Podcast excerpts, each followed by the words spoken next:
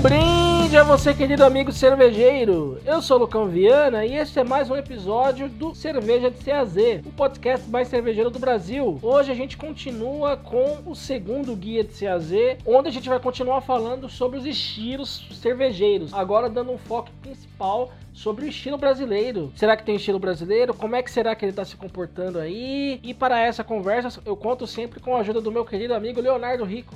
Fala, meus amigos cervejeiros! No primeiro episódio falamos sobre a definição dos estilos, sobre as entidades que definem os estilos, né? E hoje a gente vai falar do único estilo brasileiro que é catalogado nesses guias cervejeiros e também dos estilos que a gente considera brasileiros, mas que não são catalogados, né? Por que, que eles não são catalogados? Falaremos de tudo um pouquinho. Pô, Léo, falando um pouco mais aí sobre o estilo brasileiro, tem alguma cerveja produzida aqui em solo nacional que tem o seu estilo próprio catalogado em todos esses rankings que a gente comentou no episódio anterior? Primeiro, todo é, cervejeiro brasileiro acreditava, isso vem desde a Colorado, que a cerveja brasileira tinha que ter fruta, né? Então, isso é algo que era muito pensado há muito tempo atrás. E realmente, a cerveja de Santa Catarina tem fruta, uma cerveja refrescante, é uma cerveja pro calor. É o estilo Catarina Sour, né? Tem o já famosíssimo agora no Brasil, Catarina Sour. É um estilo que foi catalogado no BJCP em 2018. Primeiro eles colocam como estilo temporário, um estilo para ser considerado realmente, né, um estilo próprio. Ele tem que durar por algum tempo. Então eles colocam primeiro como provisório, ver se ele vai durar naquele tempo provisório dele, depois coloca como definitivo. Então em 2018 ele entrou nessa etapa e 2021 ele foi colocado como definitivo no guia do BJCP. É o Catarina Sour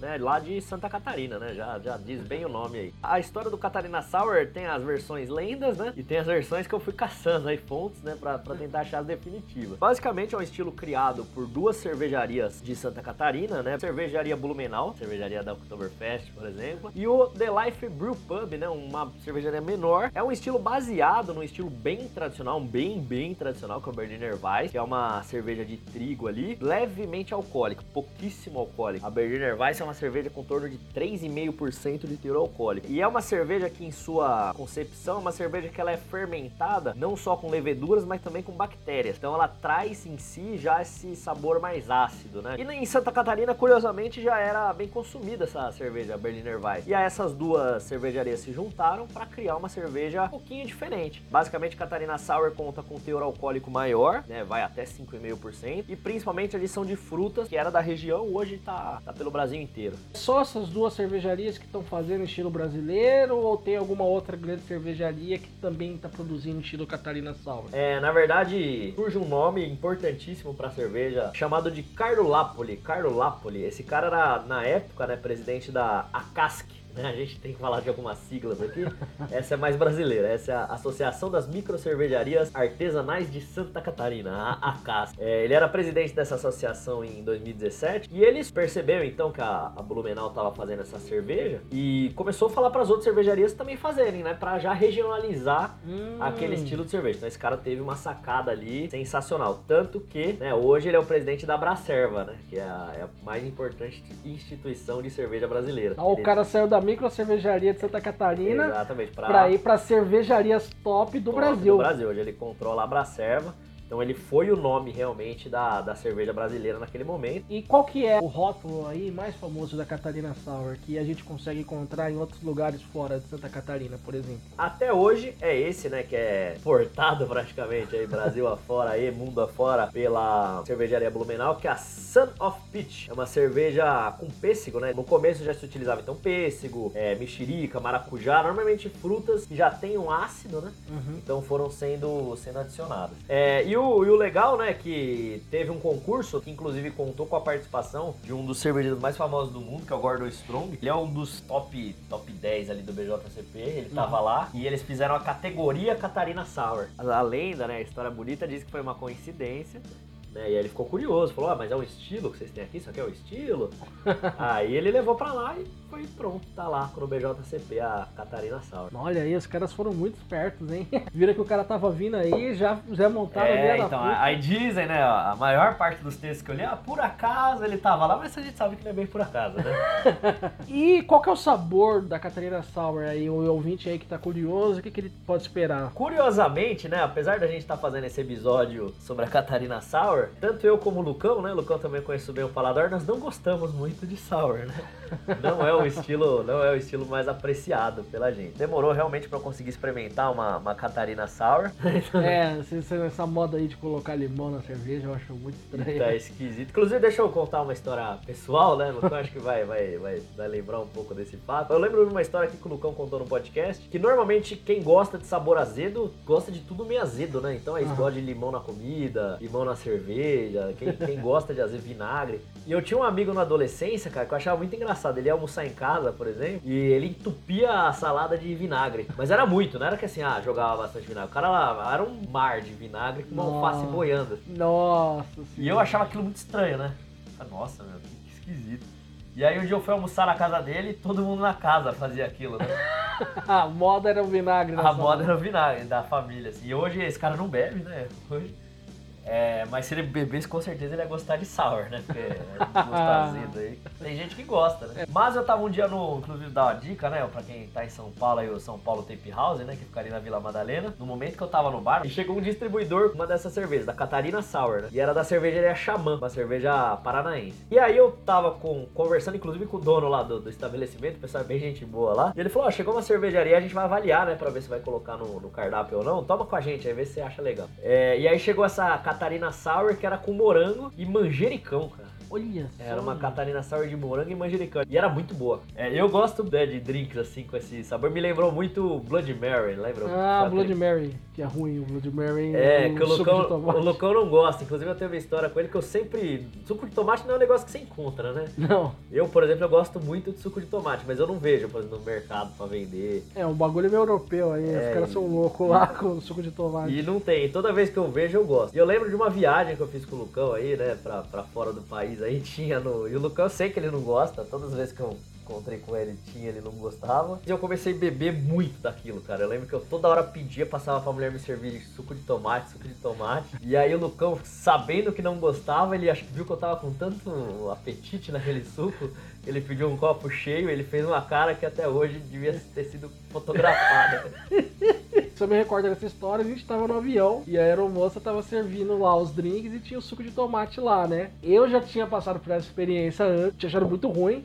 Falei pro Léo, é ruim. Cara, eu adorava, cara, eu adorava, eu adoro. Aí eu pensei, véio. eu pensei, tá diferente esse suco de tomate então, porque ela tá gostando tanto, pediu um pra mim. Ó, quando eu tomei, vi que era a mesma coisa que eu tinha tomado anteriormente, cara, realmente. Cara do cara foi impagável. Essa questão de paladar é uma coisa muito louca, gente. Enfim, mas como ela me lembrou o Blood Mary, né? E, e, eu adorei, assim, achei a cerveja maravilhosa, achei a cerveja maravilhosa. Eu acho que o principal é porque o azedo, né? O ácido dela ah. não era desagradável, né? E a, a, outra que eu tomei lá, que era de abacaxi, por exemplo, era bem agressivo. E a Catarina Sour eu achei leve, achei com gosto de fruta. Parecia um suco de fruta ali. Você toma mais azedinho, sem açúcar, né? Ai, mas já fica a dica aí da cervejaria Xamã. Cerveja maravilhosa. 4.8 de álcool, cantor bacana. 5 de BU. Cerveja zero amargor, quase zero aí. Então é gostar mais de azedo e menos de amargo né? Uhum. interessante, né? Normalmente quem gosta de cerveja gosta mais de amargo, de azedo, mas Fica aí a dica, né? E a gente viu que aqui no Brasil a gente tem essa moda bem brasileira mesmo de colocar esses ingredientes tropicais na cerveja. A gente falou das frutas da Catarina Sour, mas a gente tem aí a Colorado que coloca rapadura, que coloca aipim, que coloca mel. Tem algum futuro para a criação de estilos cervejeiros brasileiros? O que, que você acha disso, Léo? Os cervejeiros brasileiros reconhecem basicamente três estilos como estilos brasileiros, além da Catarina Sour. Dois que não são tão glamourosos, né? E um que que é mais glamuroso. O mais glamuroso, já vou adiantar aqui, é a Pilsen artesanal. Porque a gente criou um meio termo. A gente tem a Bohemian Pilsner, por exemplo, que é uma cerveja que bate até 40 de BU, paladar nacional é quase uma IPA. E a gente tem as cervejas de litrão lá, que tem IBU de 8, 10, 12. Uhum. E foi criado um meio termo entre essas cervejas, né? Pro cara que gosta um pouco ali de Heineken. Então é aquela cerveja que o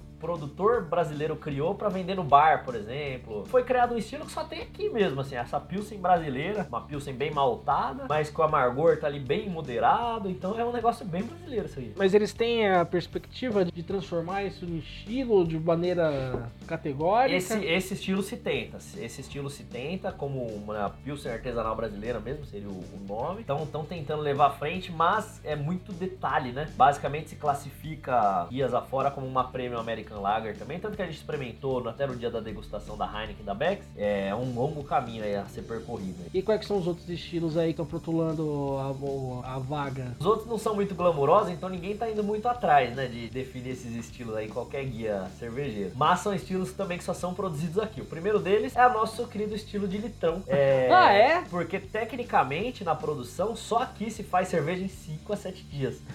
só no Brasil se faz isso. Então, apesar do gosto ser muito parecido, as técnicas de produção são totalmente diferentes. Você pode tomar lá, vai nos Estados Unidos tomar uma Budweiser lá, por exemplo, o gosto é quase igual, mas ela é produzida de forma totalmente diferente. E a Budweiser que é produzida no Brasil? Aí ela já passa por essas modificações, né? Olha. Então aqui realmente tem essa, esse estilo que é meio porcaria, né? mas tecnologicamente é um estilo bem avançado, então é um estilo totalmente brasileiro. E o último estilo? E o último é a nossa Mouse Beer. Ah, ah. Existe Mouse Beer na Alemanha, né? Vem de lá, inclusive, né? Que é uma cerveja feita maltes torrados, com pouca fermentação. Mas só no Brasil, inclusive, se pegou a fama de que cerveja escura é doce, uma cerveja Mouse Beer. E é uma cerveja produzida com corante, né? Nossa! Só no Brasil a cerveja é produzida com corante caramelo, então ela dá o gosto de caramelo. Nossa! E traz esse, essa coloração escura. Corante caramelo que vai na Coca-Cola, Que né? vai na Coca-Cola. Nossa, só o Brasil pra fazer. Então, o Brasil tem ah. essas, esse negócio aí. Ah. Que são bem brasileiros esses estilos, não tem outro lugar do mundo nenhum essas porcarias aí. Esse foi o um episódio especial sobre o estilo brasileiro. Espero que vocês tenham gostado. Novamente a gente agradece ao nosso querido amigo Evandro Barbosa, que é o responsável pela trilha sonora deste episódio. O Léo vai passar o Instagram dele para vocês aí poderem entrar em contato. Então segue o nosso agradecimento. Obrigado, Evandro Barbosa, pela trilha sonora e nos rege aqui no nosso Cerveja de CAZ. Segue lá, Evandro de Barbosa, underline GTR, para criação de jingles, aí, criação da sua identidade musical. O Evandro tá patrocinando aí a trilha musical da nossa segunda temporada. Espero que vocês estejam gostando. Comenta lá no nosso Instagram, para quem nos encontrou no podcast não nos segue. É só seguir lá no Instagram, Cerveja de CAZ, Cerveja de CAZ, só seguir. Tá lá, a gente faz postagens sobre os episódios, sobre bares que a gente frequenta e tudo mais. E a gente tá aí sempre bebendo, então a gente tá sempre postando. Muito obrigado pela audiência e até semana que vem.